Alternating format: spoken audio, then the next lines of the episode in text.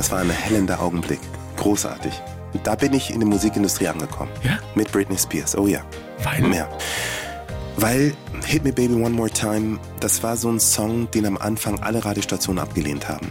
Ein ganz konkretes, nachweisbares Erfolgserlebnis, was ganz klar gezeigt hat, ich habe ein Gebiet übernommen, was sehr, sehr schwierig war und jetzt komme ich mit einem Erfolg, nämlich die Playlisten nach Hause und das war ganz, ganz toll. Das verbindet mich mit Britney bis heute. Die blaue Couch, der preisgekrönte Radiotalk, einer unserer Bayern 1 Premium Podcasts. Hören Sie zum Beispiel auch mehr Tipps für Ihren Alltag mit unserem Nachhaltigkeitspodcast Besser Leben. Und jetzt mehr gute Gespräche. Die blaue Couch auf Bayern 1 mit Thorsten Otto. Joe Ciano, ich freue mich sehr. Herzlich willkommen auf der blauen Couch. Ja, vielen Dank auch für die Einladung. Sehr, sehr gerne. Wir haben ja gerade schon im Vorgeplänkel festgestellt, wir haben fast eine gemeinsame Vergangenheit in Nürnberg. Genau. genau. in Mache 1, Ja. der legendären Disco. Weiß nicht, gibt's die noch? Ja, auf jeden Fall. Mach eins, glaube ich, ähm, wird es in Nürnberg immer geben. das ist einfach äh, der Anziehungspunkt für alle Feierwütigen in der Stadt. Es gibt natürlich auch andere coole Clubs und Locations, aber Mach eins ist schon sehr, sehr, ja, outstanding. Das ist Kultur. Mhm. Da ist das Wir zu Hause.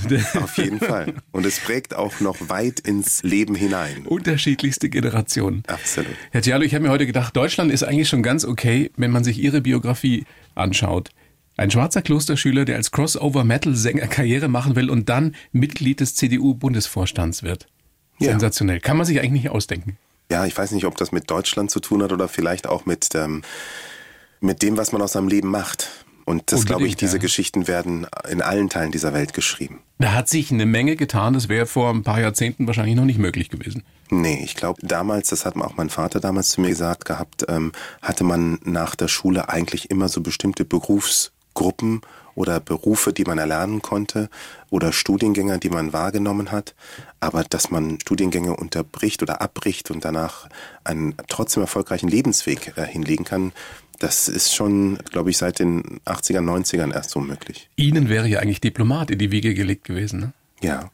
Wie findet Ihr Vater oder wie hat Ihr Vater das gefunden, dass Sie dann irgendwann, ich stelle mir das so vor, wie er, wie, er, wie er Sie auf einer Bühne sieht, wie Sie da Trash-Metal zum Besten geben.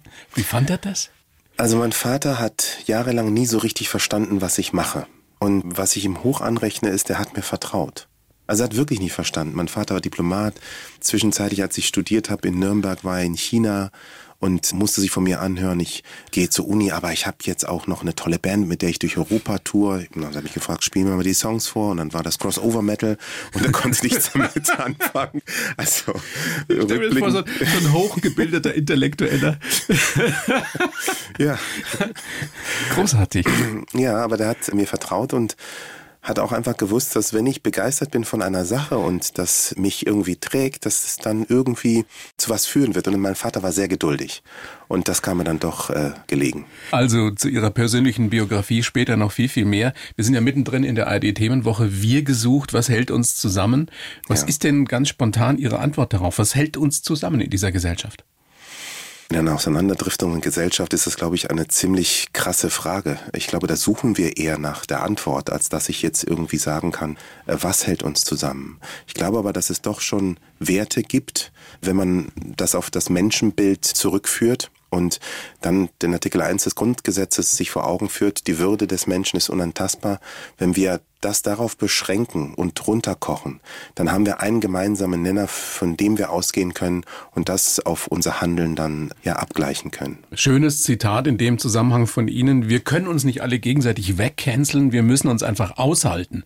Ja, es gibt andere Meinungen. Ja. Warum fällt uns das Gefühl zurzeit noch schwerer als, als früher? Ich glaube, dass, ähm, dass die Technologisierung auch einen unglaublichen Anteil an dieser Entwicklung hat. Die sozialen Medien? Die sozialen Medien, ja, weil ich glaube, wir haben verlernt, miteinander zu diskutieren. Wir haben verlernt, zu akzeptieren oder zumindest dem anderen zu unterstellen, dass er mit seiner Sichtweise vielleicht auch mal recht haben könnte. Die empathische ähm, das sich hineinversetzen in die Position des anderen kommt uns immer mehr und mehr abhanden und wir sind viel mehr davon getrieben, unsere Wahrheit, für die wir ja genügend Klaköre mitbringen aus dem digitalen Raum oder aus unserer Blase heraus, das für den einzig gangbaren Weg zu sehen. Und dadurch entsteht keine Kommunikation mehr, sondern es geht dann nur noch um Deutungshoheiten. Und, und es wird immer gleich persönlich. Es ist gefühlt dieses, bist du für mich oder du bist gegen mich? Genau. Und das ist ein objektives Spiegeln der Probleme oder ein gemeinsames Zielbild lässt sich natürlich daraus nicht entwickeln. Und deswegen denke ich schon, dass wir uns grundsätzlich hinterfragen müssen, wie wir ja, wer wir sind, wer wir sein wollen und wie unsere Gesellschaft sich entwickeln muss, damit wir zumindest mal auf einer Ebene miteinander sprechen können. Wir haben ja Gesellschaften vor Augen, da muss man gar nicht so weit blicken, in denen das nun mal nicht so gut läuft. Wenn wir jetzt in die USA gucken, ja. da ist die Spaltung der Gesellschaft schon viel weiter fortgeschritten, da wollen wir ja nicht hin. Ich würde gar nicht mal in die USA gehen. Ich bin total einverstanden mit dem, was Sie gerade sagen. Das ist absolut richtig. Aber ich erkenne das auch schon bereits in diesem Land. Es gibt halt eben diese unterschiedlichen Realitäten, sei es die sozialen Realitäten, die, in der es überhaupt gar keine Überschneidungen oder auch eine empathische Empfindung für die Situation der Menschen in bestimmten Situationen gibt.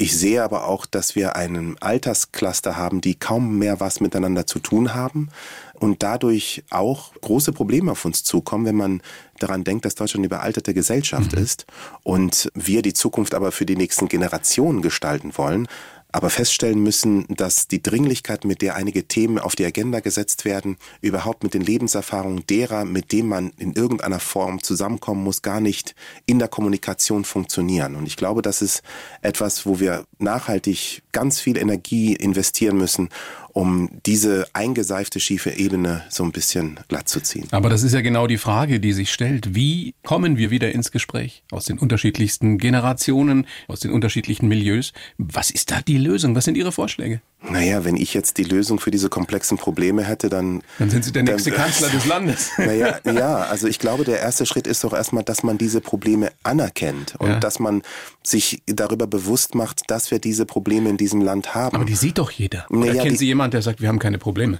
Ich weiß nicht, ob man sie sieht. Man spürt, dass es in diesem Land ein Auseinanderdriften herrscht.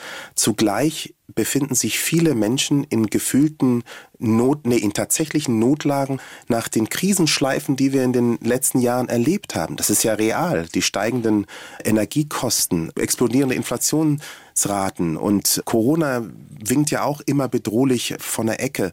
Und wenn man das jetzt alles zusammenführt und gipfelnd auch noch mit dem Krieg, den wir derzeit in Europa haben, dann verstehe ich schon, dass viele Menschen halt auch eine Angst für sich selber verspüren. Absolut. Und wie redet man mit einem ängstlichen Menschen? Nicht, indem man selber brüllt und aus seiner Angst heraus noch mehr Aggression entwickelt.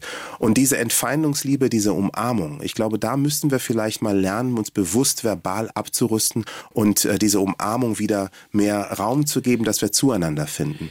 Und das funktioniert aber nur, wenn ich mich bemühe, ein Stück weit in die Lebensrealität des anderen einzutauchen. Das gilt übrigens auch für die Menschen im Osten wie im Westen dieses Landes. Ich spüre da eine unheimlich große, unsichtbare Mauer, was die Lebensrealitäten angeht. Man hat keinerlei Vorstellung, auch wenn man unter der gleichen Flagge und unter der gleichen Sonne jeden Tag seinen Dienst verrichtet, dass es da im Herzen tatsächlich diese Verbundenheit in der Tiefe gibt. Und das ist eine große Herausforderung. Das ist die Diskrepanz zwischen dem, was wir vielleicht tun müssten, sollten, ja. und dem, was viele gerade tun, dass sie sich eben selbst die Nächsten sind. Ja. Was ja auch wiederum verständlich ist. Und da haben Sie völlig recht. Man muss den, den Menschen versuchen, die Angst zu nehmen, genau. beziehungsweise sie in ihrer Angst abzuholen. Das ist zumindest meine Deutung. Genau. Ja, nee, ich, ich sehe das ganz genauso. Ihr Buch, Ihr sehr lesenswertes Buch im Übrigen heißt Der Kampf geht weiter, mein Leben zwischen zwei Welten. Und ich habe das schon so verstanden, es ist ein Plädoyer dafür, Kampf nie aufzugeben, aber auch ein sehr optimistisches Plädoyer dafür, Brücken zu schlagen für ein, für ein größeres Miteinander. Absolut. Ich finde, es ist wichtig anzuerkennen, dass das Leben halt aus vielen kleinen Kämpfen besteht, die dazu dienen, überhaupt sein Leben in irgendeiner Form zu gestalten. Und dieser Kampf bedeutet für mich nicht, sich über andere Menschen zu stellen oder sie in irgendeiner Form zu unterdrücken, sondern es ist einfach der Kampf, der Überlebenskampf, den wir, der tägliche Überlebenskampf, mit dem wir uns konfrontiert sehen. Was wir aber in diesem Land Gott sei Dank ganz, ganz lange nicht tun mussten. Ist das vielleicht ein Problem, das viele von uns nie gelernt haben? haben, zu kämpfen im übertragenen Sinn? Weil es uns lange sehr, sehr gut ging oder den meisten zumindest? Sagen wir mal so, es haben ja viele Menschen hart dafür gearbeitet, die vorangegangenen Generationen, damit endlich ein Zustand hergestellt wird in diesem Land nach dem Zweiten Weltkrieg, wo eben eine Generation hier aufwachsen konnte, weitestgehend sorgenfrei. Man hat, ich erinnere mich noch an dem, was man früher gesagt hat, wir wollen, dass es unsere Kinder immer besser haben als wir. Und das haben diejenigen gesagt, die das Land noch in Trümmern erlebt haben. Das haben diejenigen gesagt, die aus den Trümmern das aufgebaut haben, was wir heute sehen. Und das hat aber natürlich zum einen dazu geführt, dass es Deutschland an die Spitze der Welt gebracht hat, wirtschaftlich und in vielen anderen Bereichen auch. Nur ist dadurch aus meiner Sicht auch ein Stück weit die Resilienz flöten gegangen. Jammern und das ist ein viel, Problem. Jammern wir zu viel, speziell äh, Menschen, die jetzt nicht unbedingt um ihre Existenz fürchten müssen. Über die möchte ich jetzt nicht sprechen, weil die haben alles Recht zu jammern. Da gibt es auch viele in diesem Land. Aber die meisten, die gerade sich beschweren, die müssen nicht um die Existenz fürchten und tun es trotzdem. Also ich gestehe jedem zu, eine individuelle Sicht auf die Realität zu haben und seine eigenen Emotionen damit in Einklang zu bringen. Aber ich empfehle halt auch, immer über den eigenen Tellerrand hinauszuschauen und sich einfach mal zu fragen, wo stehen wir hier als Deutschland im Konzert der anderen Ländern in dieser Welt. Und es gab halt zu dem Zeitpunkt, als Deutschland aufgebaut wurde, gab klare Blöcke, es gab äh, den Warschauer Pakt, es gab die NATO. Die Welt war halt in relativ überschaubaren Gruppierungen eingeteilt. Und Deutschland hatte dort seinen Platz. Und ich spüre persönlich einfach, dass dieser Platz jetzt ein Stück weit ins Wanken geraten ist. Die Realitäten haben sich verschoben. Es wird alles komplexer. Naja, es Vieles wird kann man auch gar nicht mehr durchblicken. Ja, 100 Prozent. Also der Wirtschaftsraum, die Wirtschaftsmacht wandert mehr in den asiatischen Raum. Äh, das heißt, auch unser Bündnispartner Amerika, sein Fokus ist eindeutig mehr im asiatischen Raum als im europäischen Raum. Etwas, was wir hier erstmal lernen, verstehen sollten und auch verstehen müssen. Wir stellen auch fest, dass neue Player aufgetaucht sind. China, ein Land, dem wir immer noch Entwicklungshilfe zahlen, das muss man sich auch mal auf der Zunge zergehen lassen, ist eines der stärksten und wirtschaftsstärksten das, Mächte das wissen weltweit. sehr, sehr viele nicht. Ich finde das eine großartige Information. Das ist wirklich absurd. Ja.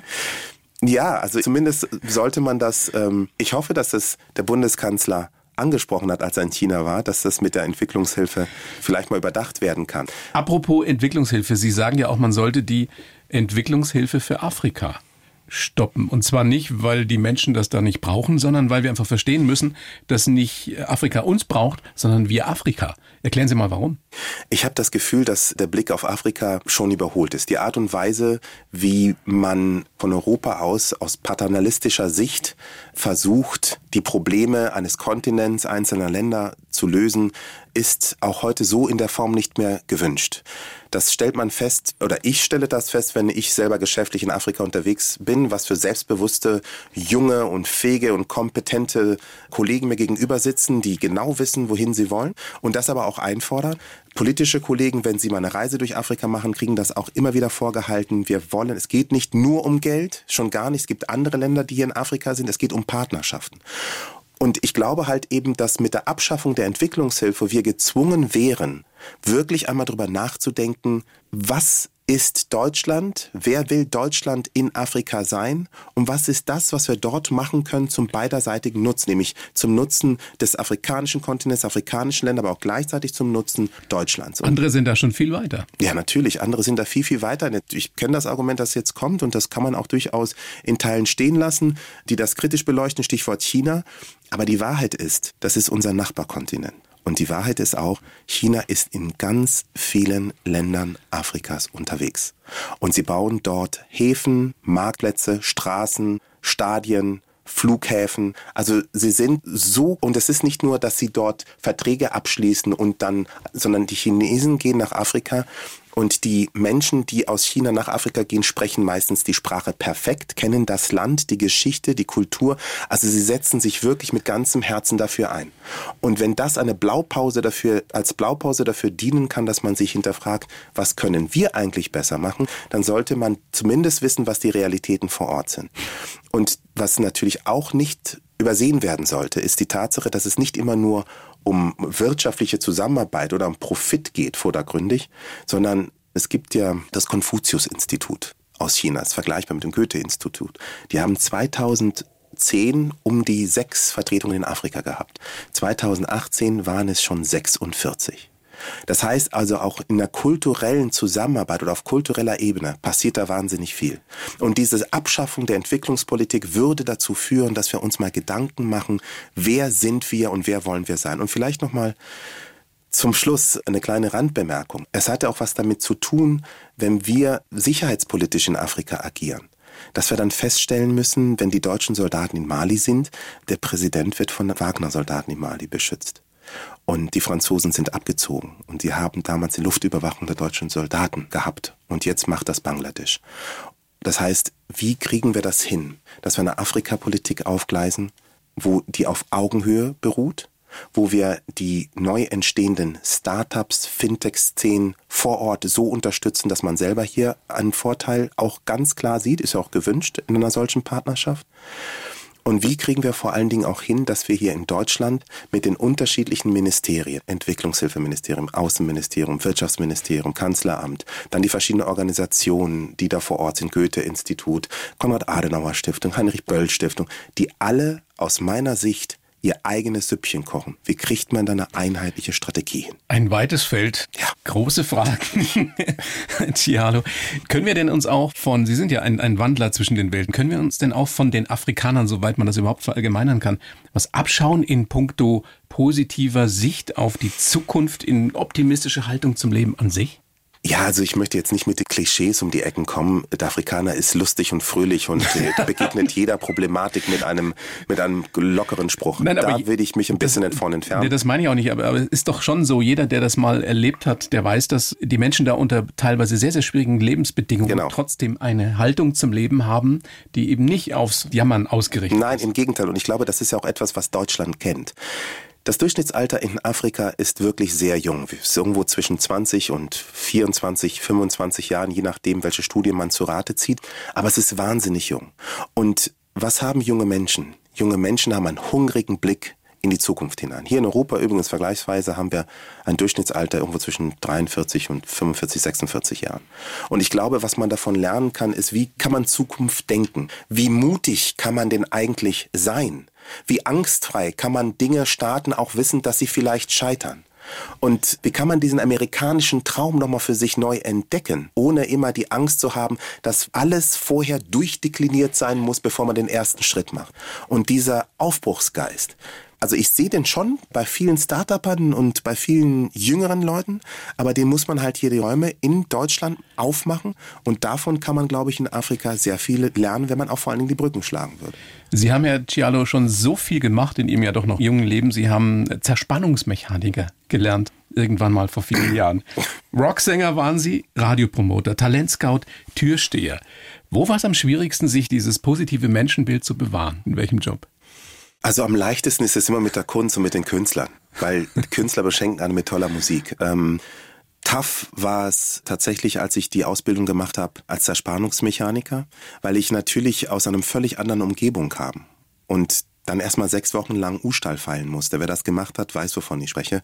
Also es war speziell auf jeden Fall. Da braucht man schon so eine gewisse Durchhaltevermögen. Und mein Meister war damals auch nicht so nachgiebig, sondern im Gegenteil. Ich hatte Abitur gemacht und ich sollte da auch zeigen, dass ich das überhaupt kann. Ähm, das war damals schon noch die Haltung, der hat jetzt Abitur gemacht, das ist so genau. Studierter, schauen wir mal, was der drauf hat. Genau, und ich fand mitunter nicht ungefährlich war es an der Tür. Wollte ich gerade sagen. Ich ja. hätte gewettet, Sie sagen Türsteher. Ja, ich wollte das nur ein bisschen dramaturgisch ja. aufbauen, aber Tür war, es gab, also an der Tür ist ja immer das Problem, dass man nie weiß, wer kommt, nie weiß, wer in welchem Zustand vor einem steht und dass ein falsches Wort die Situation komplett eskalieren kann. Und da lernst du ähm, die Menschen kennen. Da lernst du die Menschen kennen und vor allen Dingen ist es unheimlich wichtig, richtig zu kommunizieren und die auf emotionaler Ebene die richtigen Worte zu treffen und den Respekt des Gegenübers nie aus den Augen zu lassen. Sollte jeder Politiker, jede Politikerin mal eine Zeit lang an der Tür gestanden haben? Das ist ein interessanter Gedanke. Ich glaube ja, weil man hat Macht an der Tür. Aber die Macht kann einem im Nullkomma nix zwischen den Fingern zerrinnen, wenn eine Situation eintritt, die wirklich auch lebensbedrohlich sein kann. Das heißt, man muss mit dieser Macht sehr vorsichtig umgehen und man muss dafür sorgen, dass die Menschen, die in den Club kommen, dafür kriegt man ja diese Macht verliehen, dass sie auch sicher sind, dass sie eine gute Zeit verleben. Und dafür muss man an der Tür die Aufgabe, die Entscheidung richtig treffen. Und da gilt es natürlich auch, mit den Kollegen loyal umzugehen. Da geht es auch natürlich auch darum, dass man sich für den anderen einsetzt. Und da kommen viele Faktoren zusammen, die, glaube ich, im politischen Umfeld durchaus auch ihren Platz finden. Sie können das ja mal vorschlagen. naja, also ich glaube. naja, mal ein Kurzpraktikum. Naja, ich glaube. eins in Nürnberg. Ja, na, ich glaube, bei den Krisenschleifen, die wir jetzt tatsächlich haben, würde ein solcher Vorschlag ein bisschen lebensfremd um die Ecke kommen. Und man würde sich fragen, ob ich jetzt irgendwie von der Panoramabar hier gerade eingebogen äh, komme oder vom Berghain. Also es war schon so, nee, alles gut. Radiopromoter waren Sie eben auch und da haben Sie schlimme Dinge getan. Sie haben Britney Spears ins deutsche Radio gebracht. Das war ein, das war ein hellender Augenblick. Großartig. Das war für mich wirklich in meiner Arbeit, da bin ich in die Musikindustrie angekommen. Ja? Mit Britney Spears. Oh ja. Weil? Ja. Weil Hit Me Baby One More Time, das war so ein Song, den am Anfang alle Radiostationen abgelehnt haben. Zumindest im Westen, wo ich meine Radiopromo gemacht habe. Das waren also Radiostationen, die eure Kollegen vom WDR anfänglich. Ich bin HR gewesen, SR unten. Ich glaube, SR hat sogar angefangen, das zu spielen. Und die haben das abgelehnt, weil natürlich die Produktion für die damalige Zeit sehr progressiv war. Und Max Martin, der hat natürlich, ähm, das, das, hat, das hatte auch etwas. Und meine Argumentation, dass es schon in Kanada auf eins ist, in Amerika auf eins ist, hat erstmal auch nicht gefruchtet. Sodass ich da wochenlang dran geblieben bin. Und nach und nach fielen die Radiostationen, wie wir mal so schön sagen in unseren internen Besprechungen. Und, und das war für mich auch gleichzeitig ein ganz konkretes, nachweisbares Erfolgserlebnis, was ganz klar gezeigt hat, ich habe ein Gebiet übernommen, was sehr, sehr schwierig war und jetzt komme ich mit einem Erfolg, nämlich die Playlisten nach Hause und das war ganz, ganz toll. Das verbindet mich mit Britney, mit Britney bis heute. Ja. Ich habe das auch nicht ganz so ernst gemeint. Ich weiß. Aber ich dachte nur, mit, mit von Metal zu Britney Spears ist ja nun ein weiter Weg. Weiß ich nicht. Ich würde ihm mal empfehlen, mal die Produktion anzuhören. Die Produktion von Britney Spears ohne Metal wäre sie nie so geworden. Und Max Martin ohne den Metal-Einfluss hätte nie die Produktion fahren können, wie er sie gefahren hat. Ich glaube schon, dass man, wenn man den Song hört und so ein bisschen weggeht, auch die Attitüde, die dahinter steht, Hit Me Baby One More Time, ein 16-jährigen Mädchen das damals singen zu lassen, heute wäre das undenkbar, hat schon so ein was Rock'n'Rolliges, finde ich jetzt. Also nicht eins zu eins bitte so übernehmen. Es geht mir eher so um den Approach im Songwriting, was den Song angeht. Also wir merken schon, Sie haben so viele verschiedene Facetten. Großes Vergnügen, dass Sie da sind, Herr Cialo. Dankeschön. Ich schreibe ja für jeden Gast einen Lebenslauf, habe ich natürlich auch für Sie ja. versucht. Den gebe ich Ihnen. Sie lesen den bitte vor und sagen mir dann danach, ob Sie den so unterschreiben können. Okay, das klingt ja schon mal spannend. Ich heiße Jude Cialo und ich bin Afropäer. Aufgewachsen im heißen Staub Tansanias und in der manchmal eisigen Kälte Deutschlands. Seit vielen Jahren führe ich ein Leben zwischen zwei Welten und kämpfe für Verständnis und Zusammenarbeit. Geprägt haben mich die Begeisterung meines Vaters für Deutschland, die Zeit auf dem Internat und mein schwieriges Verhältnis zur Kirche. Politisch interessiert und engagiert war ich schon als Jugendlicher. Meine Vorbilder Joschka Fischer und Angela Merkel. Als Politiker möchte ich heute selbst etwas bewegen in unserer Gesellschaft, hänge mich rein für eine bessere Zukunft in der Kultur, speziell Musik, wieder wichtiger wird. Mein Motto, der Kampf geht weiter. Aluta continua. Ja, da bin ich total dabei. Können Sie so unterschreiben? Ähm, ja, auf jeden Fall bis auf einen Punkt. Okay. Erstmal schön zusammengefasst. Das finde ich gut. Danke. Hat mich ganz gut abgebildet so. Aber ich habe ein schwieriges Verhältnis aktuell zur Kirche. Aber ich habe eine große Liebe zu meinem Glauben. Darüber wollte ich sprechen. Okay, weil Wie das, das sehr wichtig ist. Ja, ja, ich weiß ja, dass Sie, das ist ja auch ein Zitat von Ihnen, dass Sie gesagt haben, mit der Kirche tue ich mich sehr, sehr schwer. Ja. Obwohl Sie ein sehr gläubiger Mensch sind. Ja. Was ist die Konsequenz daraus? Also ich tue mich mit der Kirche insofern schwer, weil in der Kirche Entscheidungen getroffen werden, die ich nicht verstehen kann weil insbesondere bei den Missbrauchsfällen, die Leben zerstört haben, Entscheidungen in einer Art und Weise getroffen werden, diese Krise gehandelt wird, wie ich das selber nicht nachvollziehen kann. Also wirklich ähm, ohne aus meiner Sicht den klaren Blick in Richtung Opfer.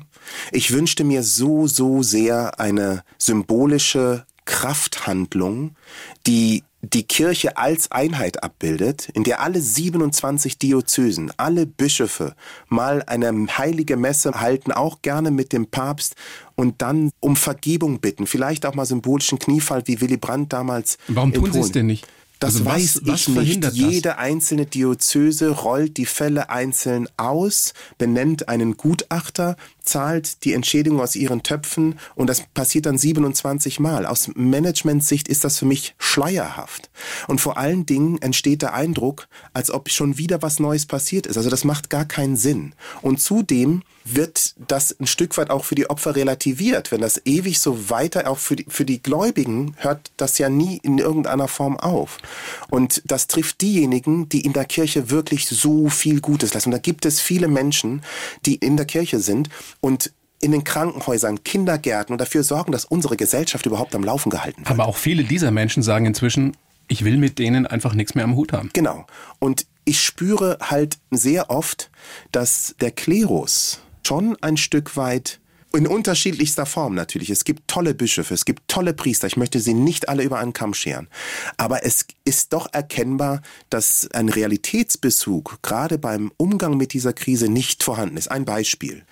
Wie kann es sein, dass wir in Köln einen Kardinal haben, der erkennbar nicht gewünscht ist von den Seinen, aber an seinem Amt klebt, eine Denkpause verordnet Dafür gibt es ja in der Politik nun auch Beispiele. Und wie kann es in München einen Kardinal geben, der eigentlich gehen will und nicht gehen darf. Ich rede nur von der Außenwirkung und dafür gibt es auch bestimmt Gründe. Aber das kann Ihnen sicherlich außer dem Papst niemand beantworten. Ich weiß nicht, es muss der Papst nicht beantworten. Es ist einfach ein Bild, was man abgibt. Na klar. Aber was hält Sie denn davon ab, trotz Ihres Glaubens aus der Kirche auszutreten?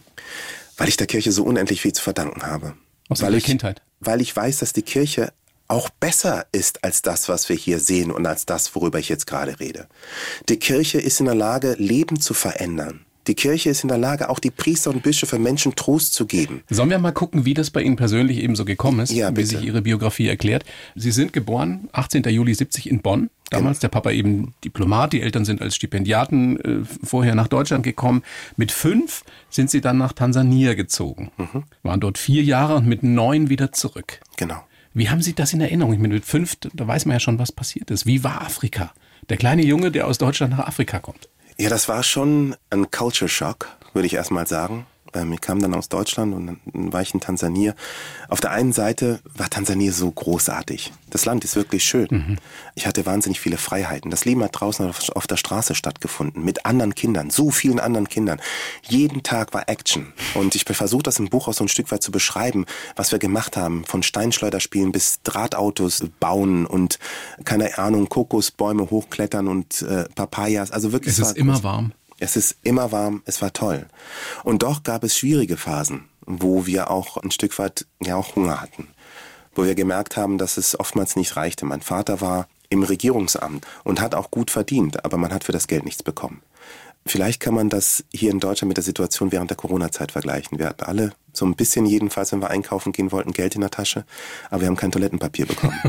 Und in Tansania bezog sich das Dass auf... Sie genau dieses Beispiel jetzt gerade anbringen. Nein, aber die, einfach Ja. dieses Gefühl, dass man so einen Dass du nicht alles kriegst, was du brauchst, Ja, man ja. hat Geld, aber man kriegt was ganz Profanes nicht. Dann sind Sie zurück nach Deutschland. Ja, Tja. ja. Und wieder ein Schock? Oder haben Sie sich da in irgendeiner Weise noch erinnert, zu Hause gefühlt? Auch das war wieder ein Schock, weil das war am 4.1.1979. Wir kamen in Köln-Bonn an. Und ich erinnere mich noch, als wäre es gestern gewesen, damals gab es ja nicht die Möglichkeiten, irgendwelche Wetterberichte vorzeitig zu bekommen. Jedenfalls hatten wir sie nicht bekommen. Und ähm, wir sind mit kurzen Hosen dort gelandet. Und es war ein Jahrhundertwinter. Und das war brutal kalt. Und ähm, ich erinnere mich noch, diese Lautsprecheransagen im, im Köln-Bonner Flughafen, diese Kälte, die es da draußen damals gab, Schnee Meter hoch. Und ich dachte mir, oh good Lord, oh good Lord. Und so haben wir die erste Zeit dann auch ähm, in Bonn verbracht. Mein Vater hat sich dann so ein bisschen eingewöhnt. in Konnten Sie da noch Deutsch? Nein, nein. Ich hatte das Deutsch komplett, also Kindergartendeutsch war komplett weg. Das heißt, als ich nach Deutschland kam, waren wir auch gefühlt exterritorial, weil wir in unserer Familie gelebt haben. Dann war ich auf einer amerikanischen Grundschule und dann erst haben wir Pater Oerder kennengelernt und der hat mich und meinen Bruder zur Heiligen Kommunion geführt. Das ist ein Salesianer-Pater, ne? Das ist ein Salesianerpater gewesen. Die Salesianer feiere ich übrigens immer noch heute so. Weil das ist ein Orden aus Turin, die sich schon im letzten, also im vorletzten Jahrhundert dazu verschrieben haben, Kinder, Straßenkinder, sich um Straßenkinder zu kümmern. Und dadurch hatte der Pater mit unserer Erzählung auch eine totale, so ein Connect. Und der wollte da mir, meinem Bruder helfen, weil meine Eltern damals auch nicht finanziell in der Lage gewesen Sie war mit ihren Brüdern, ich weiß nicht, mit allen schon? Nee, die gab es noch nicht Doch, alle. wir waren alle fünf. alle fünf Ja. auf dem Internat. Nein, wir waren alle fünf in Bonn. Ja. Und äh, mein älterer Bruder und ich, wir haben die Möglichkeit bekommen, ins Internat zu gehen. Und die drei anderen Brüder sind mit meinen Eltern dann weiter nach Schweden versetzt worden. Wie haben Sie Deutsch gelernt? Also stimmt es, dass Sie über klassisch die Kinderserien dann sich Deutsch angeeignet haben? Ja, also das war tatsächlich so, dass wir, Pippi Langstrumpf? ja, wir haben nichts zu tun gehabt. Und dann haben wir Morg vom Org, Nanu Nanu, das haben wir uns angeschaut oder unsere kleine Farm oder äh, die Pipi Langstrumpf natürlich auch. Tagesschau jeden Abend geguckt. Also wir haben wirklich sehr viel geguckt, sehr viel Fernsehen geguckt und dadurch halt eben auch Deutsch gelernt. Und im Internat, wo wir dann reinkamen, da gab es keine speziellen Kurse. Da hieß es einfach, ja, ihr werdet das schon so, ihr macht das schon. Da waren Sie zehn, da war ich neun. neun. Mhm. Gute Zeit gewesen auf dem Internat? Einsame Zeit am Anfang so, weil die Sprache, ohne Sprache, ohne das familiäre Umfeld, fremde Mentalität Neun ist schon auch noch sehr klein. und dann auch noch in Aulhausen, das war weg von Rüdesheim, das war also, Aulhausen. ja, das war Outback, das war richtig Outback in Deutschland, also das war schon lonely da draußen, das muss man mal so sagen. Aber waren Sie dann Exot oder haben Sie schnell Anschluss gefunden? Mit meinem Bruder, also ich glaube, wir waren beide lebendig und dadurch fiel es uns nicht schwer, mit anderen Menschen in Kontakt zu kommen. Wir unterscheiden uns ein bisschen, mein Bruder und ich, aber so im Paket haben wir sehr guten Kontakt zu anderen bekommen. Aber wenn dann halt die Wochenenden kamen und alle zu ihren Familien gefahren sind und wir dann da geblieben sind, Ihr wart die Einzigen, die da geblieben sind. oft, ja, oft. Das war dann schon so semi-gut. Rassismus erlebt? Gab's das? Ja, auch. Unter den Kindern? Ja, ja. Ja, ich kann mich noch sehr gut an einen Vorfall erinnern. Ähm, das beschreibe ich aber nicht im Buch, glaube ich. Nee, das habe ich nicht Nee, im Buch geschrieben. Und zwar war ich mit meinem Bruder im Internat und es gab irgendwie so eine hektische Szenerie und ich habe damals nicht so gut Deutsch verstanden. Und ähm, ich habe immer versucht, so an den Feindungslächeln an den Tag zu legen und einer hat mich die ganze Zeit beleidigt und und dann hat mir einer wirklich eindringlich erklärt, dass ich hier aufs Schwerste beleidigt werde und ich habe das wirklich nicht verstanden. Und als er dann nicht damit aufgehört hat, dann ja, dann gab es natürlich, wie man das halt in jungen Jahren macht, kam es zur Rauferei, auf jeden Fall. Also ich habe mich dann auch gewehrt, so. Und damit war das dann geklärt? Ja. yes. Ja, also ich meine, auf dem Internat lernt, glaube ich, jeder oder jede sich zu wehren. Aber das konnte ich schon aus tust- Tansania. Ja. Da hatte ich eine gute Vorprägung. Wenn man auf der Straße in Tansania unterwegs ist mit so vielen Kindern, da passieren ja auch alle möglichen Situationen, unter anderem eben auch physische Auseinandersetzungen. Und deswegen war ich da nicht so ängstlich. Es war nicht etwas, was ich immer permanent gemacht habe, aber das war in dem Fall halt eine Situation, bei dem der andere einfach nicht aufhören wollte und mit seinen Beleidigungen und so, dass ich dann irgendwann mal eine rote Linie gezogen habe. Haben Sie später als Türsteher jemals sich prügeln müssen? Also meine Spezialität an der Tür war immer das Wort Deeskalation, weil ich glaube an Deeskalation.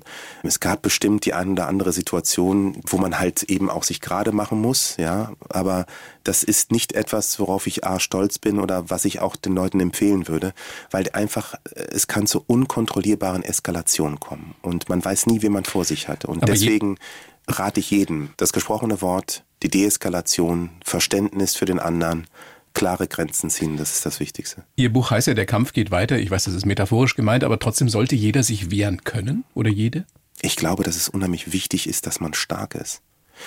Aus meiner Sicht. Denn nur dann macht es, äh, wenn man stark ist und kontrolliert ist, also die sogenannte Abspre Abschreckung, dann funktioniert es. Und dann Wenn kann man anderen auch bin- wieder helfen. Ja, Und da sind wir wieder beim Wir. Ja, wenn ich schwach bin, bin ich ein Opfer. Und für mich war es immer wichtig, immer auch im Training zu bleiben, weil es einfach mir in meiner Psyche signalisiert, dass ich am Start bin. Aber es ist mir noch wichtiger, eben nicht auf andere loszugehen, sondern sich im Griff zu halten. Und ich glaube, wenn man das jetzt auf Deutschland vielleicht überträgt, Deutschland hat schon eine Stärke. Aber 24.02. haben wir gemerkt, dass wir hier eine unglaubliche Schwäche haben, wenn es um Schutz unseres Landes geht. Und ähm, ich hoffe, dass wir da vielleicht die Korrektur in der nächsten Zeit werden vollziehen können. Was ist das in der Quintessenz, was Sie gelernt haben auf dem Internat? Wie hat Sie das geprägt und aufs Leben vorbereitet? Was ist das Wichtigste? Also ich glaube, dass Aluta Continua, das, was mir mein Vater mitgegeben hat. Der Und der Kampf, letzte Satz, den er gesprochen hat. Das ne? ist der letzte Satz, den er gesprochen hat. Dass das für mich im Grunde genommen meine gesamte Lebensphilosophie zusammenfasst. Dieser, der Kampf geht weiter, bedeutet für mich immer, dass man nie an einem Punkt ankommt, wo man alle Viere von sich streckt und dann sagt, das war's. Zumindest nicht solange man lebt. Es gibt goldene Momente im Leben, die muss man auch genießen. Man muss innehalten, man muss sehen, was man geschafft hat. Man muss auch dankbar sein, all das. Aber man muss aus meiner Sicht schon immer begreifen, dass das Leben im Kampf ist, im Kleinen wie im Großen. Und es ging bei Ihnen eben schon früh los. Ich stelle mir das auch schwer vor, ein kleiner Junge, zwar der Bruder mit dabei, aber die Eltern habt ihr nur einmal im Monat gesehen, ne? Also in den ersten Jahren, äh, nachdem ich ins Internat kam, habe ich meine Eltern nur zweimal im Jahr gesehen. Zweimal im Jahr? Ja, wir waren, danach, das war over. Also mein Kapitel mit meiner Familie, deswegen schreibe ich auch im Buch, dass mein zweites Leben mit der Ankunft in Deutschland beginnt. Eigentlich beginnt es aber am 7.10.1979 in meinem Internat. Weil da habe ich nicht mit meiner Familie zusammen gewohnt. Da habe ich ein neues Leben angefangen, bei der mein Pater, Pater Oerder, in mein Leben getreten ist und die Familie Seuker, die sich auch um mich und meinen Bruder gekümmert hat, die Tante das Helene. Das müssen tolle Leute sein. Ja, ich habe, als meine Mutter weg war, war Tante Helene die Person von der Familie Seuker, die mir und meinem Bruder so ein Stück Nähe geschenkt hat. Sie hat uns wirklich Liebe und Nähe geschenkt. Und uns Momente gegönnt im Kleinen, die uns einfach glücklich gemacht haben. Sie wusste einfach, wie sie wahrscheinlich mit kleinen Kindern umgehen muss. Zum Beispiel, an was erinnern Sie sich? Karneval. Einfach Karneval. Oder ich erinnere mich. Verkleiden. Ja, ja. Oder ich erinnere mich, sie hat gerne gekocht. Und dann lief Udo Jürgens äh, aus dem Radio. Mit 66 Jahren fängt das. Und dann hat sie mit uns in der Küche einfach getanzt. und, und gekocht. Und irgendwie, das war einfach. Vergisst ganz, man nicht, ne? Nee, weil es einfach total schön war. Wann ging das los, dass Sie sich für Politik so interessiert haben? Und was ja nun wirklich kurios ist, wenn man das aufs erste Mal so hört, diese Kombination Vorbilder Joschka Fischer und Angela Merkel. Toll, ne? Absolut, absolut. Zwei, zwei prägende Gestalten der deutschen Politik. Tolle Menschen, auf jeden Fall. Aber wie kam das bei Ihnen? Und es war sicherlich auch nicht zeitgleich, oder? Nein, nein. Also für mich ist zunächst einmal so, dass mein Vater als Diplomat sich immer schon für Politik interessiert hat. Das hat bei uns dann halt zu Hause stattgefunden. Mein Vater hat uns immer die Zusammenhänge erklärt. Mein Vater war sehr gut im Prognostizieren. Er hat immer gesagt, na ja, so wie sich die Situation gestaltet, wart mal ab, du wirst in ein paar Monaten sehen, das wird so und so und so sein. Und oftmals hatte er recht. Also er hat die Politik nicht immer nur aus dem Status quo heraus bewertet, sondern er hat Schlüsse gezogen und dadurch mir die Politik ganz nah, anders nahegebracht. Er hat mir auch beigebracht, dass man immer wissen muss, wo man eigentlich politisch steht.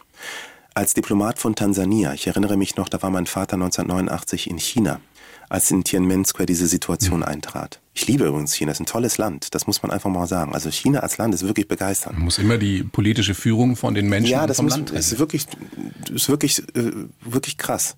Und aber als wir dort waren damals, haben wir wirklich gespürt, was eine Repressionsmaschine ist. Weil wir waren im Gated Community und das war umringt von Soldaten. Und die waren damals nicht aus Peking. In Peking waren am Anfang die Soldaten, die die Niederschlagung niederschlagen sollten, das aber nicht gemacht haben, weil sie dazu nah dran waren. Und da kamen, glaube ich, andere Einheiten. Und mein Vater sagte zu mir, als der Ruf nach Sanktionen groß war, weißt du, Joe, die starken Länder wie Deutschland und Frankreich, die können nach Sanktionen rufen. Aber wenn wir das tun, dann werden wir die Schmerzen viel länger und viel härter spüren. Und das hat mir damals schon gezeigt, dass Politik auch immer was damit zu tun hat, mit was ist machbar und was ist möglich. Und, und mit wer, Kräfteverhältnissen. Und wie die Kräfteverhältnisse einfach auch sind. Das muss man ganz klar sagen. Auch wenn man das nicht so, äh, diese Zwänge, die es in der Politik gibt.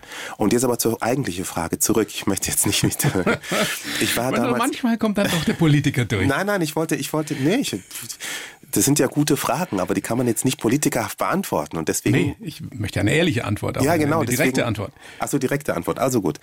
Ich habe Joschka Fischer damals bewundert. Ich kam aus dem Internat. Damals waren große Themen. Sandos oder aber auch Tschernobyl und diese ganzen Umweltkatastrophen. Und Joschka Fischer hatte so eine leidenschaftliche Kraft, er hatte so eine Jugendlichkeit in die Politik gebracht, so was Unorthodoxes, was mir in seinem sprachlichen Habitus gefallen hat, in der Art und Weise, wie er sich gegeben hat. Und ich, er war damals cool, egal wie man jetzt politisch zu cool. ihm stand. Ja. Er war damals cool und ich dachte mir, oh, das ist, und ich konnte mich halt eben mit den Inhalten auch wirklich identifizieren. Aber irgendwann wurde Joschka Fischer halt eben auch Opfer seiner eigenen Partei, beziehungsweise Strömungen seiner Partei. Nee, aus seiner Persönlichkeit, würde ich mal mutmaßen. Das lasse ich jetzt mal unkommentiert stehen, aber jedenfalls wurde er die, Opfer. Entwi die, Entwi die Entwicklung ist ja schon erstaunlich im höchsten Maße, die der genommen hat. Vom Bürgerschreck Natürlich, ach so, ja, das zum sowieso. Vertreter des Etablissements oder des Establishments im, im, im engeren Sinn. Ja. Ja, aber, Aber ich glaub- wir wollen jetzt gar nicht so lange Ja, aber ich glaube, er ist schon sehr lange, er ist sehr lange aber auch ein Kämpfer geblieben. Der Lauf zu mir selbst und so weiter hat immer gezeigt, dass er im Grunde genommen immer eine innere Unruhe hatte und immer so ein, also jedenfalls habe ich das so empfunden. Das hat sie fasziniert. Das hat mich total fasziniert. So und dann bin ich ja ausgetreten aus der Partei und dann Jahre später wieder in die CDU eingetreten. Und da kommt Angela Merkel ins Spiel. Und für mich sind beides Triggerpoints gewesen, durchaus die, die man mit der CDU in Verbindung bringen kann. Nämlich Bewahrung der Schöpfung beim ersten Mal, was mich getriggert hat, bei den Grünen einzutreten. Und jetzt bei der Bundeskanzlerin war es wirklich die Barmherzigkeit Menschen gegenüber die Not in, In der Flüchtlingskrise. Genau. Und die beiden Parteien sind sich ja auch auf Länderebene und auch auf Bundesebene zum Teil gar nicht so spinnefeind, wie das früher mal der Fall war. Nein, also wir haben ja vier wunderbare Koalitionen, die, ich kann es noch aus der Entfernung bewerten, aber nach meinem Dafürhalten, das, was ich mitbekomme von meinen Kollegen, sehr gut laufen. Ja, Warum wir- hat es auf Bundesebene nicht funktioniert? Sie waren ja nun im Zukunftsteam von Armin Laschet. Mhm. Was ist letztendlich schiefgelaufen? Es hat ja nun ganz, ganz lange fast jeder, fast jede damit gerechnet, dass es eine schwarz-grüne Regierung vermutlich geben würde. Ja. Warum ist es schiefgegangen aus Ihrer Sicht? Ja, ich glaube, dass wir programmatisch nicht stark genug aufgestellt waren. Das Programm hatte gerade in sozialen Fragen 12 Euro Mindestlohn, klare Ansage. Da waren wir nicht präzise genug, meiner Meinung nach. Und das haben die Menschen auch gespürt. Aber ich glaube, der allergrößte Grund war möglicherweise so ein Ermüdungsbruch. 16 Jahre an der Regierung. Das hat für jemanden, der drei war, als die Bundeskanzlerin irgendwie an die Macht kam, und der 19, hat sich einfach was anderes gewünscht. Das erklärt vielleicht auch, warum viele junge Leute FDP und Grüne gewählt haben, weil sie einfach aus der großen Koalition auch niemanden haben wollten. Ich Ja, glaube, und dann hat Laschet natürlich auch ein paar persönliche Fehler gemacht, die ihm Ich- ein ich- paar Prozent gekostet haben. ja, ich, ich, ich, da, da kann man sich natürlich auch über die Rolle von Social Media mal darüber unterhalten und aber auch über die Rolle, die die Medien eingenommen haben. Fehler sind passiert, nicht, also das möchte ich jetzt nicht kleinreden. Aber es ist natürlich auch so eine Unbarmherzigkeit, die da eingeschlagen hat, die aus meiner Sicht der Person Armin Laschets in keinem Fall gerecht geworden ist. Sie haben ihn ja nun wirklich persönlich Ja, kennengelernt. ja. Wie würden ich- Sie ihn beschreiben? Das ist wirklich ein mega korrekter Typ. Mega korrekt. Also wirklich anständiger Mensch. Er ist nicht das, was man an Bildern gesehen hat. Wir wissen doch, wie es heutzutage funktioniert, wenn man Schnipseln zusammenbaut und dann sozusagen mit einem Claim versieht und jemand so labelt. Ja, also dass das unglücklich war, ja, und aber gleichzeitig Steinmeier, unser aktueller Bundespräsident, genauso gegrinst hat an der gleichen Veranstaltung, dass niemanden interessiert hat, zeigt vielleicht aber auch, dass die Wahlkampfstrategen der SPD an der einen oder anderen Stelle effektiver gearbeitet haben, als wir von der CDU das. Also wart ihr letztendlich personell dann doch nicht so gut aufgestellt, wie es hätte sein müssen? Im Nachhinein zu sagen, wir waren gut oder schlecht aufgestellt, ist, finde ich, jetzt ein ziemlich. Ich bin Realist. Wir haben die Wahl verloren und es gab viele Gründe. Ich habe ja schon gesagt, wir waren, was die Programmatik angeht, sehr schwach aufgestellt. Wir hatten aus meiner Sicht gute Kandidaten. Ja, ich fand das Zukunftsteam, wenn man sieht, wer im Zukunftsteam war und wer heute in der CDU noch mit am Start ist, da sieht man ja auch, dass da viele spannende Persönlichkeiten ausgewählt wurden, die heute immer noch am Start sind. Ja. Unter anderem Sie, die ja nun dieses Jahr. Ich meine mich dabei am allerwenigsten. aber ich ja. spreche Sie an, wir, wir unterhalten uns Okay, ja gerade. gut. weil- Ich wollte jetzt nur nicht irgendwie- Nein, ich weiß schon, dass Sie sich nicht selber da beweihräuchern wollen. Aber Sie sind ja nun mit dem besten Ergebnis überhaupt in den Bundesvorstand gewählt worden. Macht Sie das stolz? Mein Ziel war es, in den Bundesvorstand überhaupt gewählt zu werden. Und ähm, ich war in der Partei nicht so vernetzt und konnte den Ausgang überhaupt nicht antizipieren. Typischer Quereinsteiger. Totaler Quereinsteiger. Und das hat mir einfach gezeigt, wie offen die Partei ist für andere Köpfe, für neue Ideen ist. Und das spüre ich, wenn ich Ideen sage, meine ich das deswegen, weil wir gerade auch in unserem Grundsatzprogramm arbeiten und wo ich da mitwirken darf. Und insofern war das für mich, ja, Breath of Fresh Air. Das war cool und ich habe mich so gefreut, so angenommen worden zu sein an der Parteispitze. Ein Gedanke für die Zukunft, den Sie unbedingt umsetzen wollen. Jetzt als Mitglied des Bundesvorstands. Ja, ich möchte auf jeden Fall die Kultur- und Kreativwirtschaft in Deutschland stärken. Das ist ja mein Background. Wir haben gesehen, dass die Kultur durchaus nicht mehr als nur Geldzuwendungen braucht. Wir brauchen strukturelles Verständnis dafür, was bei uns passiert. Aber das beschließt bei mir immer auch Gaming und diese Branche mit ein.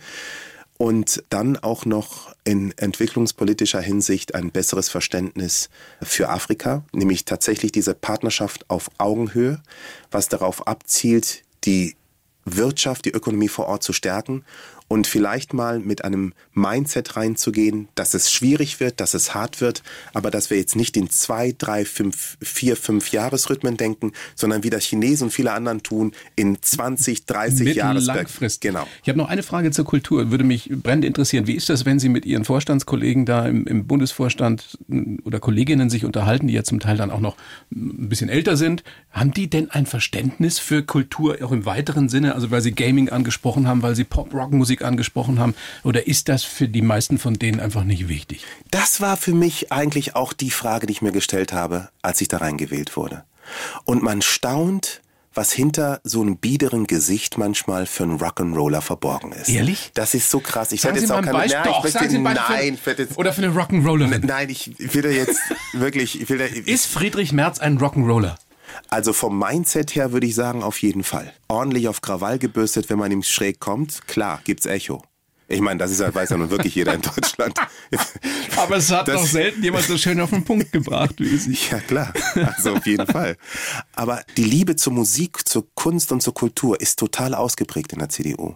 Und ich freue mich auch, dass man mir diese Räume gibt. Ich leite zusammen mit der Frau Dr. Schenderlein das Netzwerk Kultur und Kreativwirtschaft. Also auch das ist wieder ganz groß geschrieben, innerparteilich. Und äh, ich bin auch froh, dass ich auf landespolitischer Ebene da auch noch zusätzlich wirken kann. Und äh, bei der MIT auch Netzwerk Kultur und Kreativwirtschaft mit Doro Bär zusammenleite. Also Kultur ist in unserer Union, hat das wirklich einen großen Stellenwert. Mir geht es aber auch um die Kreativwirtschaft, wo ich wirklich versuche, da auch einfach mal über diese Art von Bewusstmachung auch ein Habitus, einen anderen Blick in die Gesellschaft hinein zu öffnen. Ja, wir müssen verstehen, wie wichtig, wie essentiell Kultur ist und dass das nicht eben nur so ein schönes Beiwerk ist. Schöne Worte lassen Sie den Worten Taten folgen. Ja, auf jeden Fall. Ja, 100 Prozent. Ich werde dranbleiben. Können Sie mich an meinen Taten messen. ja, auf jeden Fall. Das war jetzt aber hoffentlich nicht das Schlusswort. Doch. Um Gottes Doch, Willen, die so Zeit, schnell. Die Zeit ist leider rum. Nächstes Konzert, auf das Sie gehen werden? Mein nächstes Konzert wird auf jeden Fall, also ganz sicher ist Apache 207, Ende Januar, kommt nach Berlin, habe ich Bock drauf, freue ich mich schon sehr. Und ansonsten werde ich mir meine eigenen Künstler jetzt mal anschauen. Ne? Die Santianos waren ja jetzt hart unterwegs dieses Jahr. Die Kelly Family gehen jetzt äh, Christmas-mäßig. Ja, Christmas ohne Kelly. Die sind bei los? Ihnen unter Vertrag? Ja, ich habe die bei mir in der Plattenfirma. Also Universal, ich habe einen Joint Venture mit Diese Universal. Spannbreite ist schon äh, gewaltig zwischen afrikanischen Acts und äh, Ja, natürlich. Oder Alvaro Soler, der war jetzt auf, ich, ja. der war gerade jetzt auf Tour, Europatour, sensationeller Künstler auf der Bühne. und ein toller Typ. Und ein War auch schon zu Gast in dieser kleinen Show. ja, das ist wirklich ein wirklich feiner, feiner Mensch. Das muss man einfach sagen. Also ich, Ehrlich, es ist total ich, geil. ich bin, ich bin äh, wirklich beeindruckt. Ja. Ja? Also mir ist nicht bange um die Union. Wenn, wenn da mehr so Typen sind wie Sie, ja, dann werden Ja. andere Parteien neidisch. Nein, all welcome, all welcome. Ich bin der Meinung, dass sowieso die Leute sich einfach engagieren sollen. Ja, wenn sie Bock haben auf FDP oder Grüne oder SPD, sollen sie es halt machen. Nur bitte Artikel 1 und immer wissen, dass Engagement besser ist, als die Dinge laufen zu lassen. So, Und besser als nur zu jammern. genau. Joe Cialo, ich freue mich sehr, dass Sie mein Gast sind. Es hat mir großen Spaß gemacht. Vielen herzlichen Dank. Ja, danke Ihnen. Sag gerne Ihr, Ihr spannendes Buch Der Kampf geht weiter, mein Leben zwischen zwei Welten. Ja. Vielen herzlichen Dank. Danke, dass ich hier sein durfte. Die Bayern 1 Premium Podcasts. Zu jeder Zeit, an jedem Ort. In der ARD Audiothek und auf bayern1.de. Bayern 1 gehört ins Leben.